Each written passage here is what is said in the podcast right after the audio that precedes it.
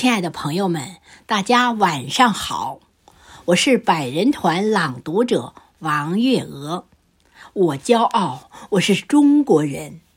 我们都是中华儿女，龙的传人。我爱祖国，我爱母语。今天，我为您诵读任卫新先生的作品。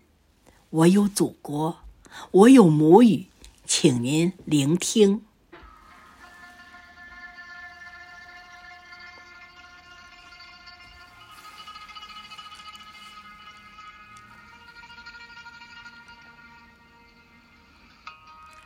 我有祖国，我有母语，我的母语是热血一般的黄河的波涛，我的母语是群星一般的祖先的名字，我的母语是春蚕口中吐出的丝绸古道，我的母语是春鸟舌尖跳动的民歌中国。我的母语是丁香凝结的雨巷，我的母语是傲雪绽放的红梅，我的母语是浓的化不开的乡愁啊！我的母语是划开天幕的雷电，奏响黎明的号角。我的母语是一种链接，我的母语是一种文明。我的母语是一种财富，我的母语是一种骄傲。